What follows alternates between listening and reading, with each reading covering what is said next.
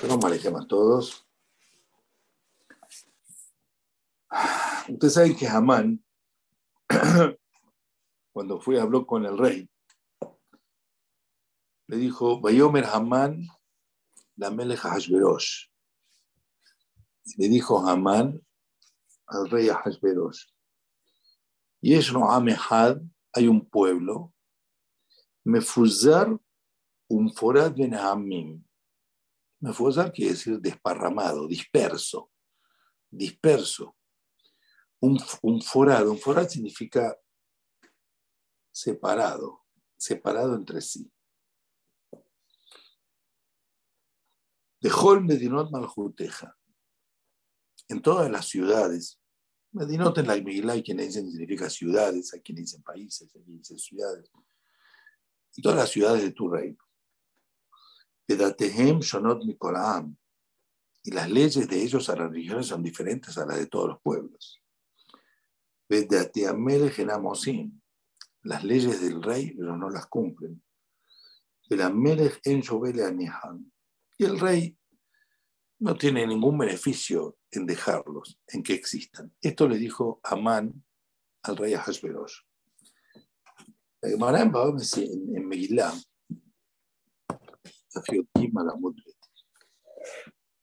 Dice así.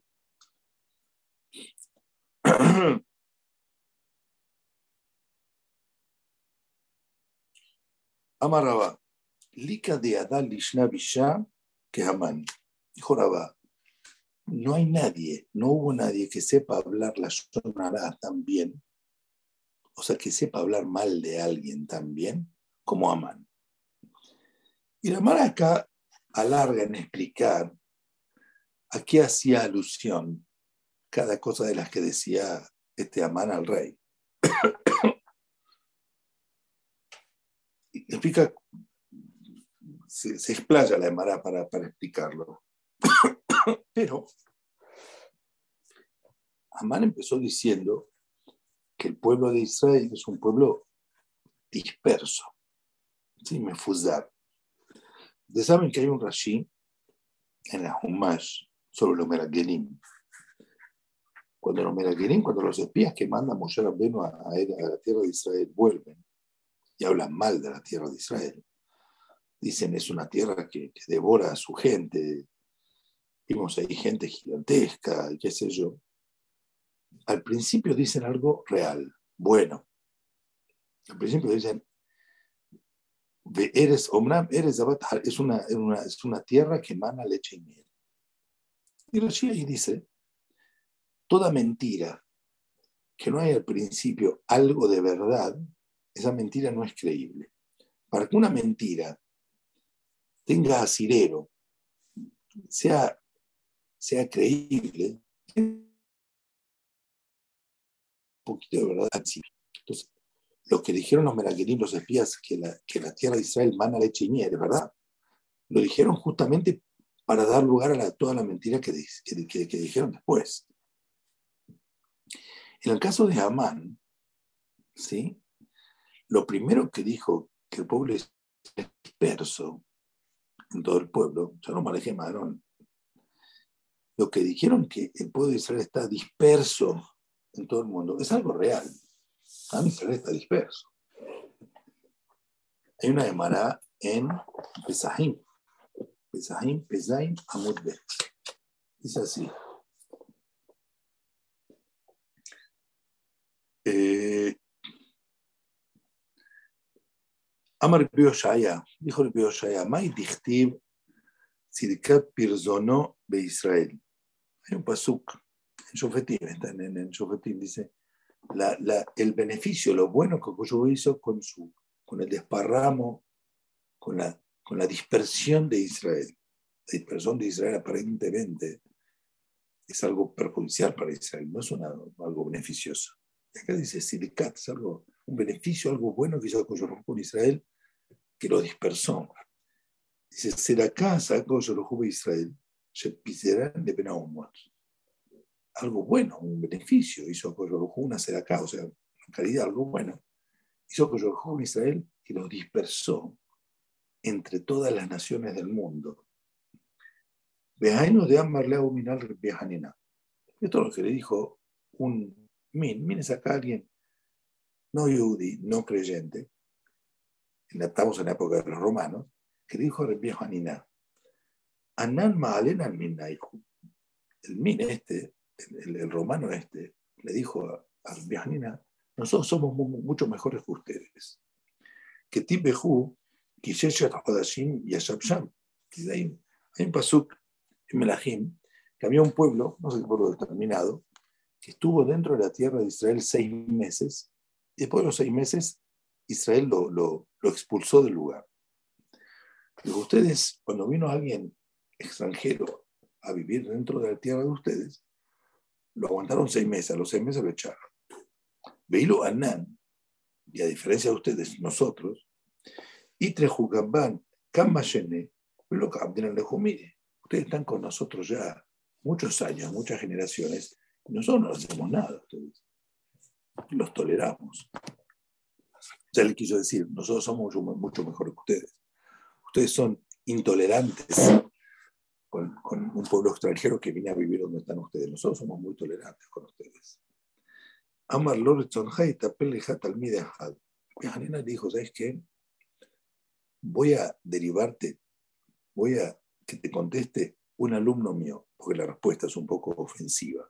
Y haciendo el rab, era un poco incómodo para él hablar con alguien de la jerarquía romana de una manera un poco ofensiva. Dijo, ¿sabes qué? Un alumno mío te va a contestar. Entonces lo derivó Hanina a que le conteste Shaya, un alumno de Hanina. Nitpal es Rebbe Shaya. Se, se, puso a hablar con él, Rebbe Shaya. Amarlo. Mishum de tú.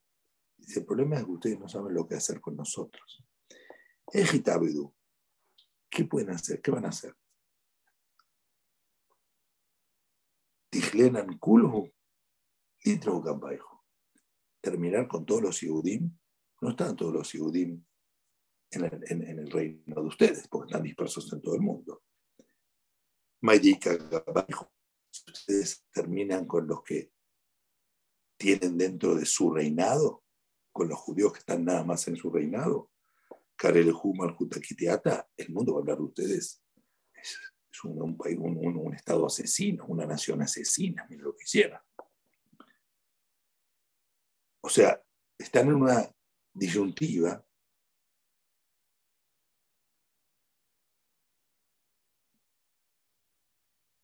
está en una disyuntiva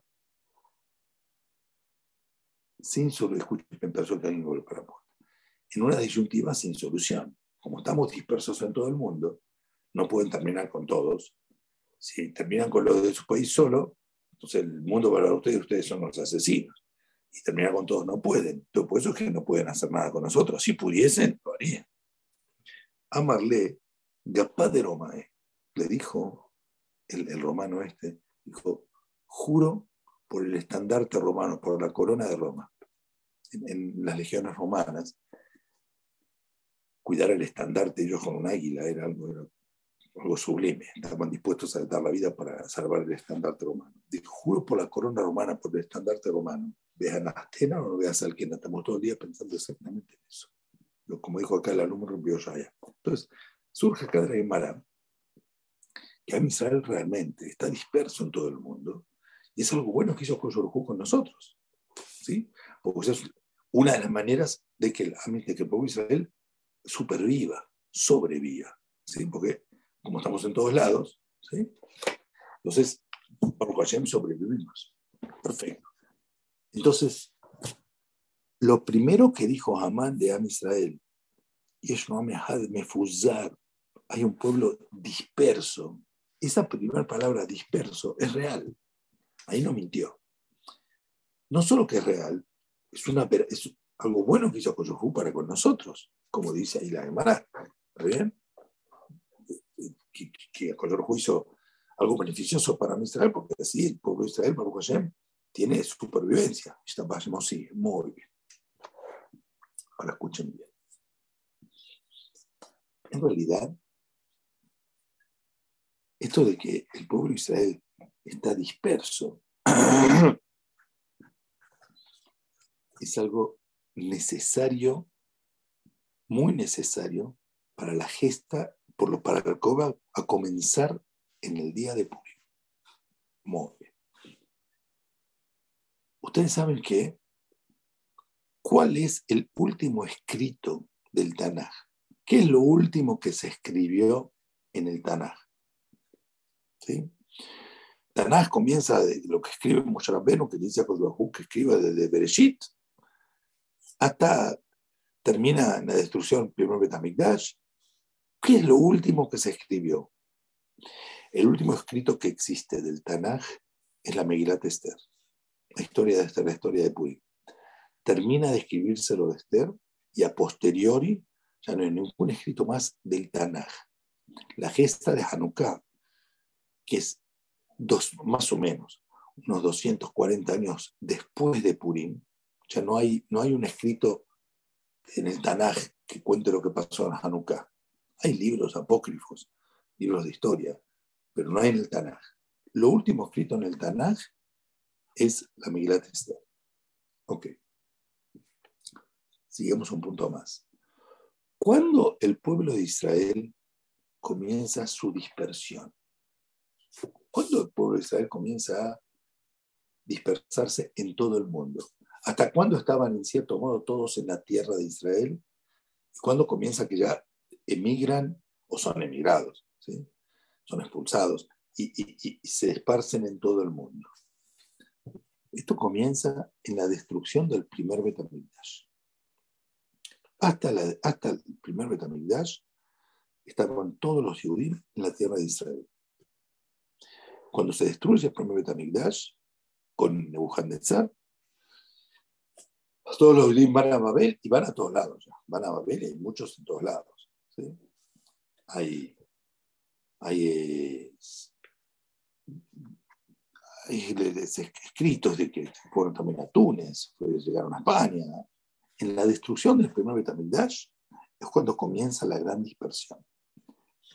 La gesta de Purim, lo de Purim, la historia de Purim, ocurre entre la destrucción del primer Betamigdash y la construcción del segundo. Entre el primero y el segundo hubo 70 años. Dentro de, los, de esos 70 años, más o menos en años 50, es cuando pasa lo de Purim en Parás, en, Irán, lo que decir en Persia. Seguimos un paso más.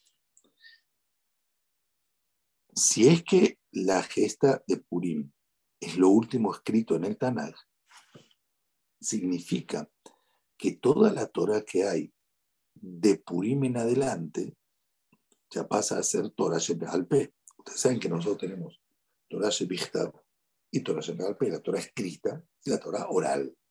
La Torah escrita es el Tanaj. Escrito, el Tanaj. La Torah oral es toda la biblioteca que yo tengo detrás. La Gemara, la Mishnah, las explicaciones. La Torah oral es la explicación oral de la Torah escrita. La Torah oral es la que nos transmiten los hajamim, los, los, los, Es la Torah que, los, que nos enseñan la Torah, son los romaní.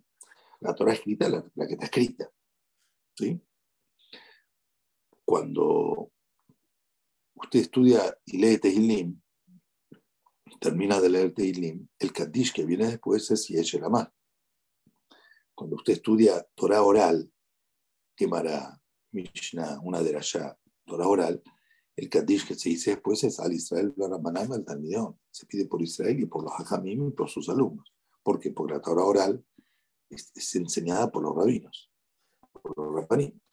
Por eso se pide por los rabanim. La Torah escrita, a diferencia, no, es cuestión de los rabanim, está el libro escrito. Léalo y lo tiene ahí. Comienza la Torah oral a ser difundida con fuerza en la gesta de Purim. Bárbaro. Seguimos un punto más. Hay una Gemara en Abodazara. Abodazara. La Fioteta Mudal. Dice así. Nosotros decimos el primer mismo de Teilim. Ashare Aish Asher. Lo alaj Basat Shaim. Dichoso de la persona que no fue con, con, con, con las ideas de Shaim, Ubder Hataim no Amad, no estuvo en el camino de los pecadores. Bueno, Kim Torah Hashem sino su, su deseo está solo en la Torah de Koyorujú, ve allá que es Shatul al Palgemain. Va a ser como un árbol, ¿sí? Shatul, Shatul quiere decir, la traducción, voy a decir plantado, pero la traducción no es plantado. Un árbol puesto en un lugar donde es eh, eh, donde están la, la, la bifurcación de las aguas, un lugar donde hay mucha agua. Ayer pidió y Beitó, que va a dar su fruto en su momento. Esa que la Gemara. Vaya que es Atul al Parimaim. Va a ser como un árbol que está plantado en lugar donde hay muchas aguas. Hambre de ver Bianay, que es Satul, lo que es Natua. Como un árbol que está injertado y no como un árbol plantado. Voy a decir lo que significa Shatul. Cuando ustedes compran un árbol hoy, ¿Cómo se hacen los árboles? Un naranjo, un manzano. Hay una empresa que agarra la semillita de la manzana, de la naranja, no sé lo qué, la, siembra, comienza a salir el árbol, cuando el árbol tiene no sé cuánto tiempo, está como en una maceta de plástico y vende ese, ese comienzo de árbol. Usted compra ese, la masa de, tierra con la maceta y lo compras y lo llevas a a tu quinta, a tu huerta, y ahí lo plantás. ¿Está bien? Shatul quiere decir algo que es llevadero, que se, que se puede trasladar, transportar de un lugar a otro. Algo no está plantado, está puesto en un lugar, no está plantado. Un árbol cuando ya enraizó no lo puede llevar a otro lugar. Natúa es plantado. Shatul es algo que se puede llevar, es portátil, se puede llevar de un lugar a otro. Entonces la Gemara dice, es como un árbol que está puesto, no plantado se puede llevar de un lugar a otro. ¿Qué quiere decir esto? Dice que es Satur, lo que es Natua. Con la Lomet Torah Merabejad, en oro es Imam Olam. Todo aquel que estudia Torah solo de un rab no ve bendición en su estudio. O sea, para que usted vea bendición en su estudio, tiene que aprender de muchos rabbanim. Tiene que escuchar muchas ideas. Tiene que haber diversidad. ¿Sí? Escuchen bien, la Torah, cuando es entregada, es que fatiche fosesela, así como un martillo, un martillo que rompe una roca y la roca se desintegra y se pulveriza y se hace muchos pedacitos. ¿sí? La Torah fue entregada a nosotros, la Torah Alpe, en muchos pedacitos. Está entregada en cierto modo de manera dispersa es la esencia de la Torah. ¿sí? Voy a explicar lo que significa de manera dispersa. Esto lo hablé hoy en la Yeshiva Vinyana. Usted abre una Gemara. El que estudió Gemara lo va a entender. Lee la Gemara, está, lee Rashi. Rashi dice una explicación. Viene el Tosafot, discute contra Rashi. Segunda explicación. Viene el Rashba, ¿sí? tiene otra explicación a diferencia del Tosafot, pero no como Rashi. Y viene después el Mearsha y explica el Tosafot de una manera determinada. Y viene otro Hagam. Eh, estudiaste una Gemara y hay como cuatro o cinco explicaciones y explicaciones de esas explicaciones, todo un conglomerado para entender cuál es la explicación de esta Gemara. Se cuenta de la Arizal que cada Gemara que estudiaba estudiaba siete maneras de explicarla. Siete maneras. O sea, según la Kabbalah también es así. La Torah fue dada de manera dispersa. Esto de que Am Israel está disperso, esto de que Am Israel está disperso, esto de estudiar de muchos rabinos, no solo un rabino, es una parte de la esencia de la Torah oral. Porque la Torah fue entregada de esa manera, de muchos pedacitos. Por eso es tan difícil. Por eso cuando uno lee una Gemara empieza a leer, no entiende nada. Viene Rashi explica algo, el Sazod explica otra cosa, el Ramban explica otra cosa, el Rashi dice otra cosa, y después está el Ramban, y después, hasta que cuesta entenderlo, ¿sí? La Torah fue entregada de manera, la Torah fue entregada de esa manera dispersa. Y así es la esencia de la Torah.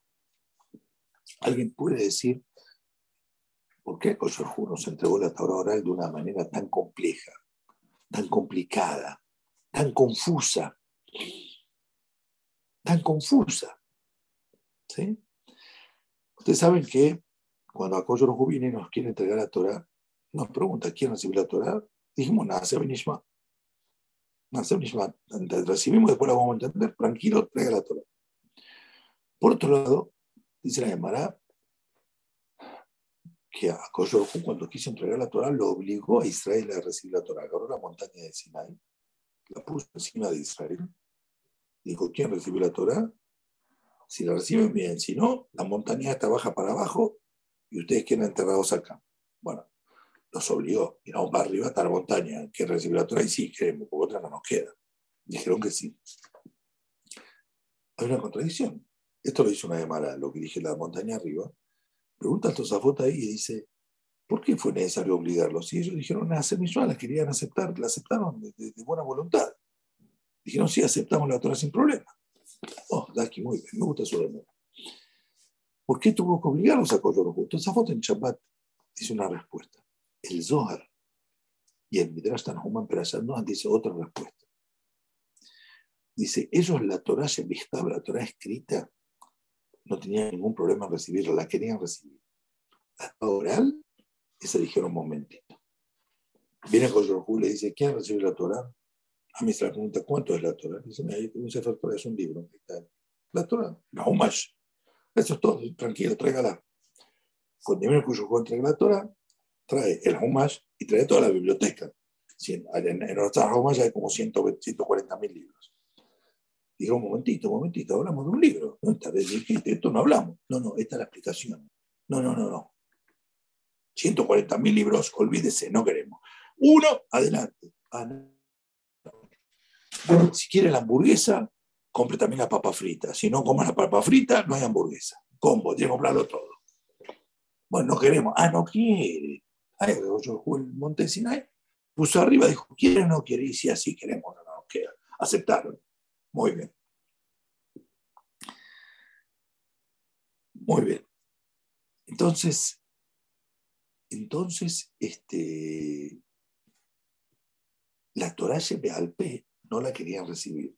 Hay un libro que se llama Be'er Yosef, Yosef Salant, un hajam que vivía en Jerusalén, amigo de Salvador Salem, falleció hace unos 30 años. Tiene un libro de la sobre la Torah, que es una belleza, se llama Be'er Yosef. Él dice, no se entiende lo que quería a Israel. Dice, la Torah escrita sin la Torah oral es incomprensible. la Torah escrita sin la Gemara que la explique, no se entiende. La Torah dice, vas a atarlo como señal en tu mano. Es el tefilín. No está explícito en la Torah cómo es el tefilín. Tiene ese cuadrado, tiene ese de cuero, de qué color, cómo se hace un tefilín, cuatro pedacitos, qué hay que escribir adentro, cómo hay que escribir lo que hay que escribir, la operación, en pergamino, no dice nada de eso en la Torah. Esto está todo en la Gemara que aprende de la Torah escrita cómo tiene que hacerse el tefilín. Entonces el punto dice, la Torah escrita sin la Torah oral eh, no es posible cumplirla, no, no se entiende lo que dice. Entonces, ¿cómo a Israel querían recibir la Torah escrita, pero no aceptaban la Torah oral? No hubieran, entendido la, no hubieran comprendido la Torah escrita, no tiene sentido. Entonces le explica, dice, a Israel querían que Oyorhu, bueno, que una Torah, no hay problema. Con explicación no hay problema. Danos una explicación concreta. ¿Querés que pongamos tefilim? ¿Cómo tienes el tefilim? De manera clara. No más loco que todo. Este dice asá, este dice asá, este dice otra cosa. Más loco que Rambam contra Tosafot. Y Tosafot dice una explicación, Mersa dice otra cosa. Y Rambam no se entiende lo que dice Rambam. Sin confusiones sin discusiones, de manera clara.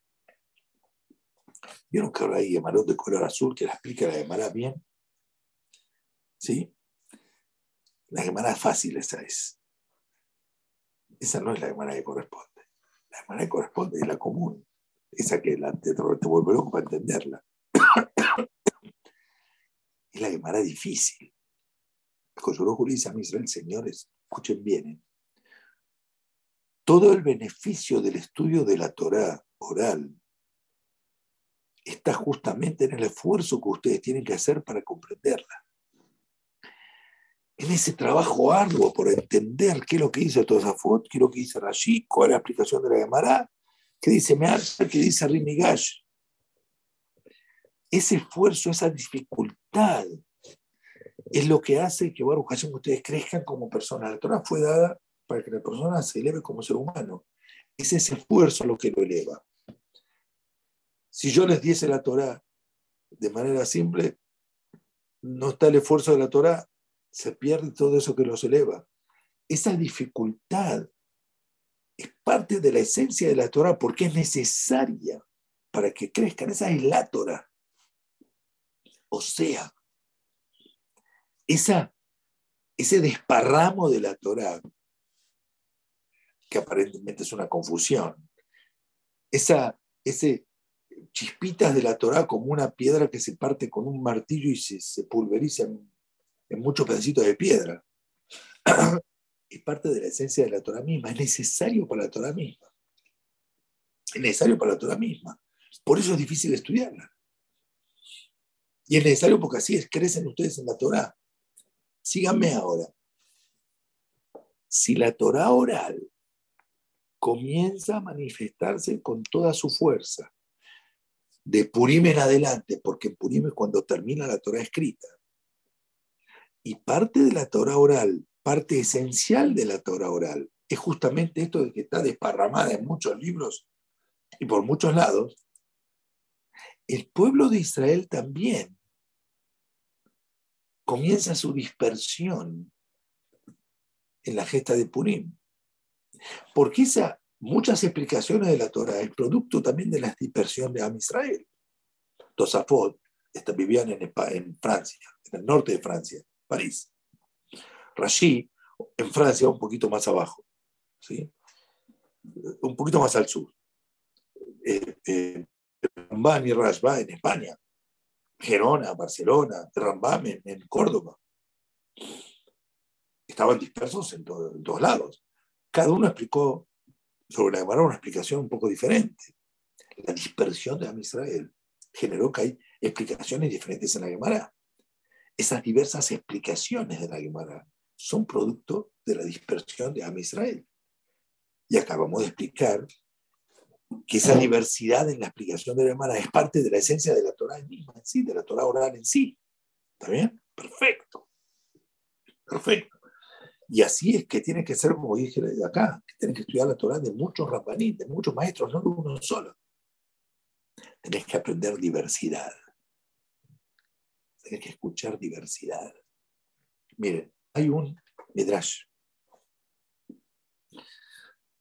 Lo, tengo que cargar del otro iPad porque no lo tengo en el libro. Hay un Midrash.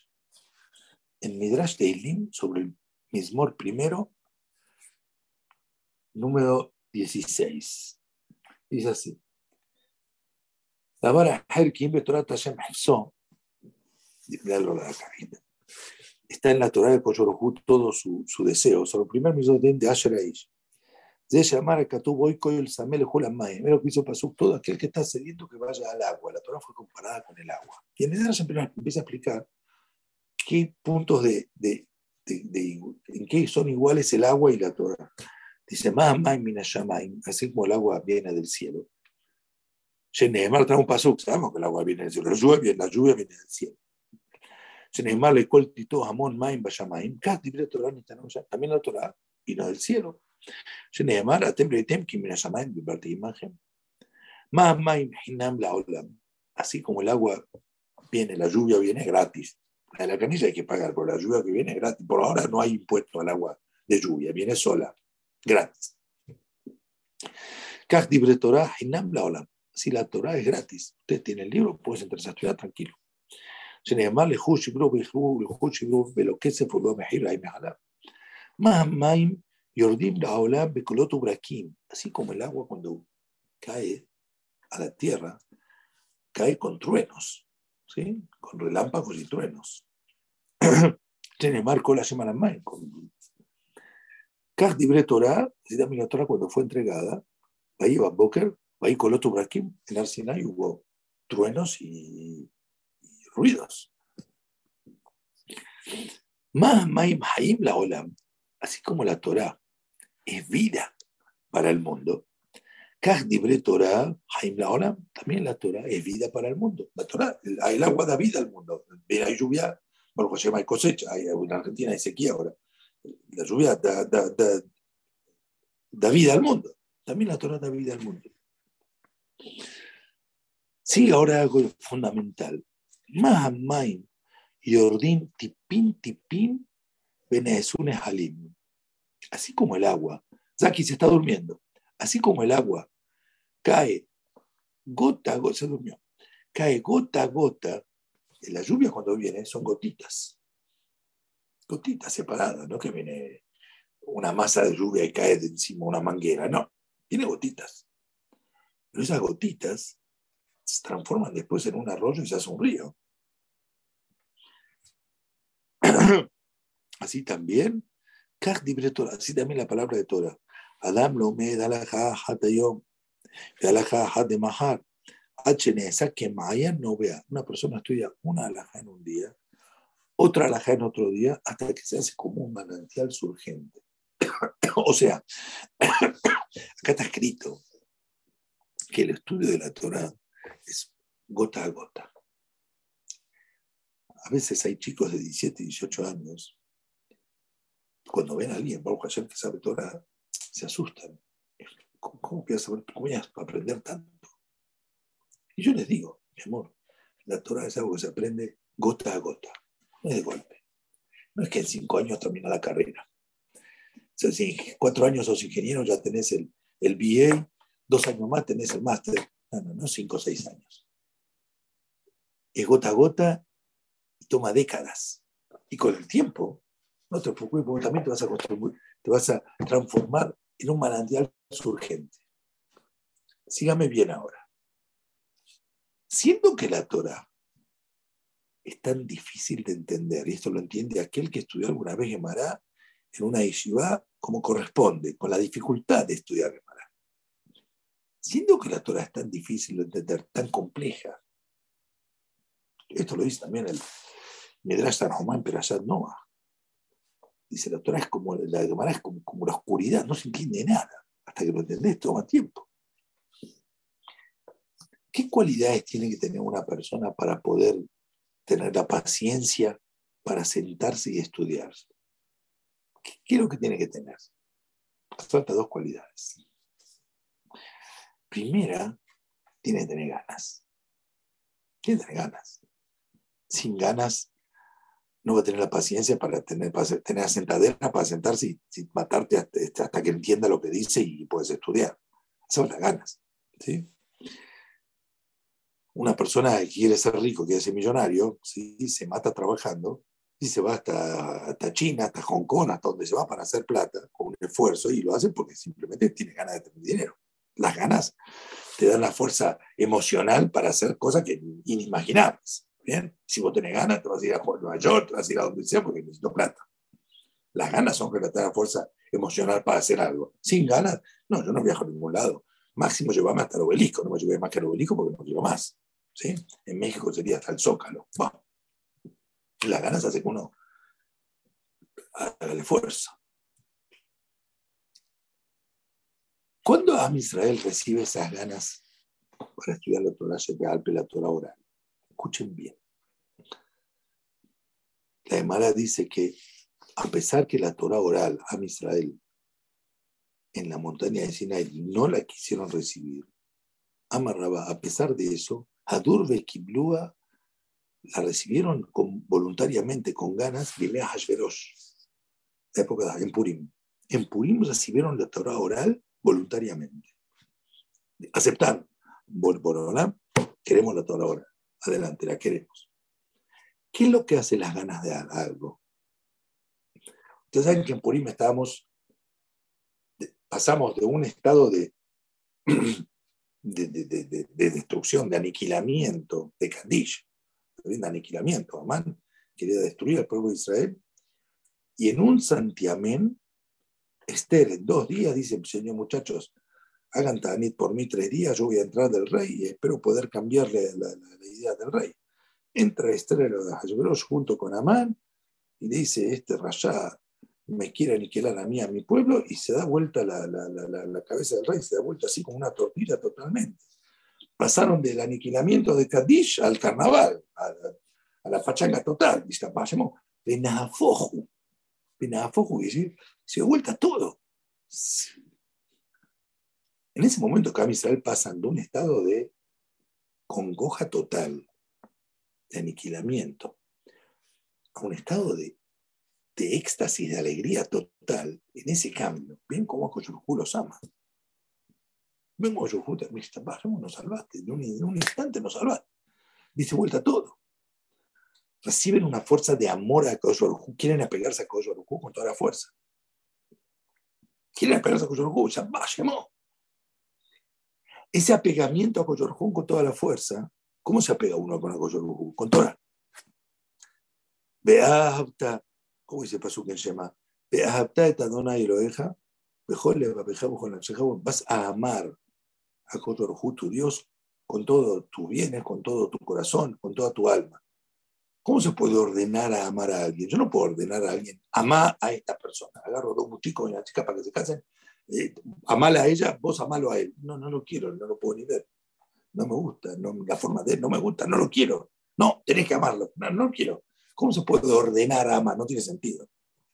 Y acá la otra dice, ame a ahora. Es algo que nace, no puedo, no puedo ordenarme. Ayuda, dice el, el Sifri, dice, ¿sabe cómo se llama? Cuando vos te sientes a estudiar Torah, el estudio te va a llevar al amor a Boreola. Cuando uno siente amor, el estudiar Torah es lo que es, es la manifestación de ese amor a Koyorhu, es el apegarse con Koyorhu. Cuando en Purim ellos sienten unas ganas de apegarse a Borolam, de amar a Borolam con toda la fuerza, debido a ese cambio radical de congoja a algarabía total, nos salvamos. Es cuando dicen a Koyorujú, queremos estudiar la Torah con toda la fuerza, con todas las ganas. Reciben las ganas del estudio de Torah. Purim es la fiesta de las ganas de sentarte a estudiar Torah, de las ganas. Pero para estudiar Torah hace falta otra cualidad más. No solo no es nada más de ganas. Hace falta también Mesirun Nefesh, sacrificio. Sacrificio. Hoy estuve en Binyanab. Les dije, chicos, ustedes están acá. Hay de todo, hay de argentino, mexicano, panameño, de Melilla, venezolanos, todo el mundo están lejos de los papás. Es un sacrificio.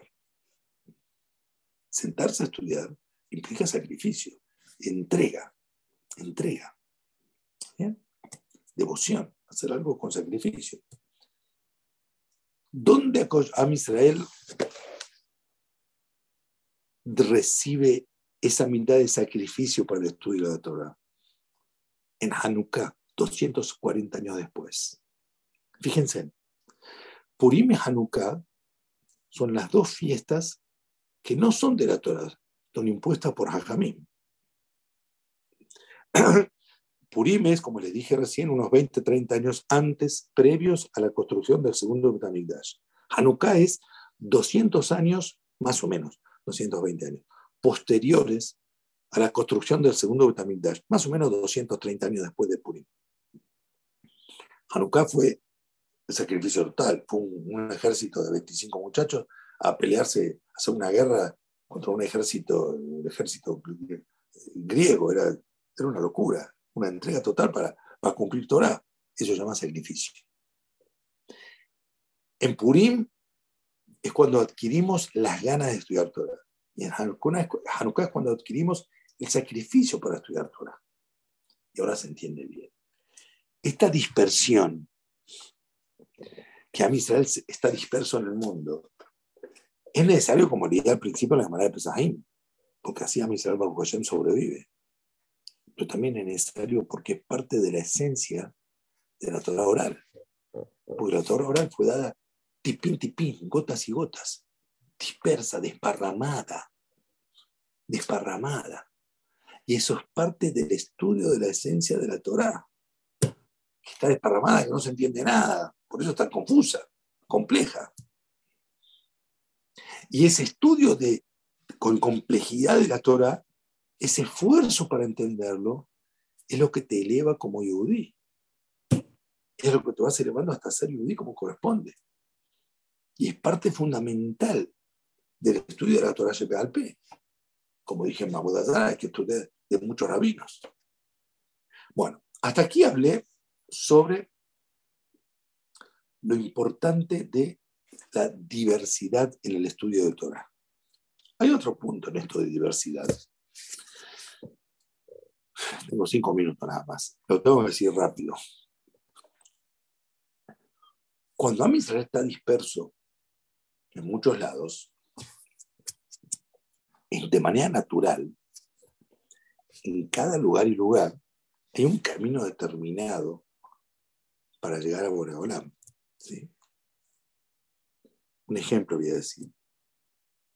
En Ucrania y Polonia se generan el Hasidut, hay Hasidim, ¿está bien?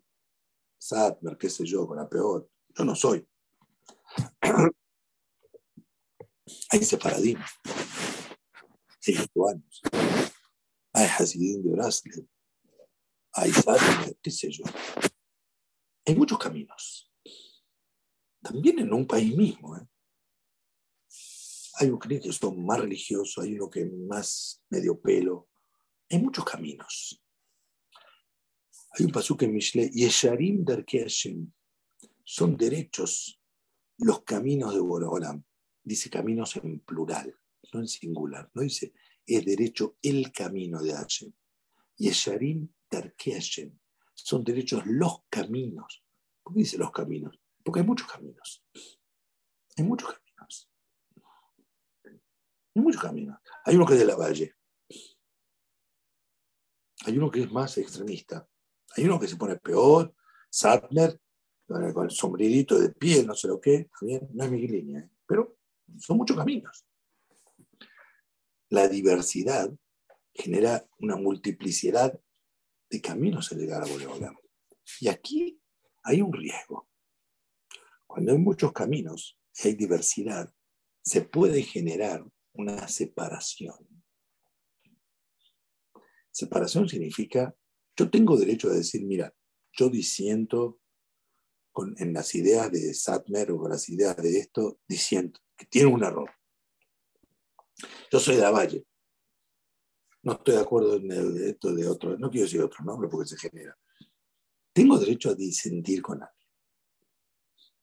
Y ese disenso no necesariamente es que hay un error. Mira, para mí, para mi forma de ser, para mi alma, el camino que va es este. Yo no, para tu alma puede ser que el camino sea el tuyo. Son muchos caminos. Pero yo no tengo derecho a descalificar. Sí tengo derecho a disentir, pero no tengo derecho a descalificar, a desacreditar. No puedo decir vos sos pasul, no. Esto, taref, momento. Tengo derecho a disentir. La diversidad es legítima y tener derecho a disentir. Pero no tenés derecho a descalificar. La consecuencia es sinataina. Empieza a haber odio porque sí. La segunda palabra que dijo Amán empezó con mefuzar, desparramado, un forad, ¿verdad? Quiere decir separado, que es sinatainam, que se pelean entre ellos. La diversidad puede degenerar en Sinat Y eso es un pecado. Esto es importantísimo. Tenés derecho a disentir. No tenés derecho a, descalificar, a menos que sea algo que, está mal, ¿está bien? Nosotros somos ortodoxos. El reformismo a un costado. Eso está mal. Eso ahí sí hay que descalificarlo. Pero dentro de la línea nuestra, que haya muchos caminos, tenés derecho a disentir, pero no a descalificar. Y si descalificás, eso termina sin atenam. Esa es la segunda palabra que dijo Amán. Empezó diciendo algo real. Mefuzar quiere decir disperso. Eso es real. Y no es algo malo. Pero cuando eso se degenera, se puede generar en un forado. Un forado quiere decir separado, se pelean entre ellos. Están enemistados entre ellos. Por eso es que una de las misbot del día de Purim es Mishloach Manot Mandar comida uno a los otros, uno a su compañero, para demostrar lo que dijo Amán, que estamos peleados. Mentira, no estamos peleados. Nos amamos unos a los otros. Fíjense cómo le llevamos regalitos unos a los otros, Bazergano o Blasmallino, qué sé yo. Es el traer, mandar uno a los otros comida, es para ir en contra de lo que dijo Amán un forad. Vos dijiste que nos peleamos, estamos enemistados, falso. Y si alguien tiene dentro de sí un dejo de, enemistad, de Sinat Hainam, en Purim se lo tiene que quitar. En Purim se lo tiene que quitar. Porque Purim es la gesta justamente de la unión, no de la enemistad. La dispersión es algo natural, es algo legítimo. Y la diversidad hace que haya variedad. Es correcto, no tiene nada de malo. Contrario, es beneficioso. Pero cuando eso degenera en Sinat Hainam, ahí no va. Eso está mal. O sea que hacer de la Señores, Shabbat Shalom a todos. Esto que acaban de escuchar lo hablamos hoy en la Yeshivat Binyanab. Baruch Hashem, hay muchos chicos, en muchos casos hijos o nietos de ustedes en Binyanab, divinos, ¿está bien? Algunos les manden saludos a algunos de ustedes por intermedio de ellos, de Hashem. Que tengan nada de todos los chicos. Purim Sameas a todos. Acá Purim es un día después que ustedes, ¿está bien? Nosotros hacemos el miércoles ustedes hacen el martes. Nos vemos es el miércoles. Shabbat Shalom, Shalom Alejem, Purim Sameach, Shalom Alejem, Shalom Alejem.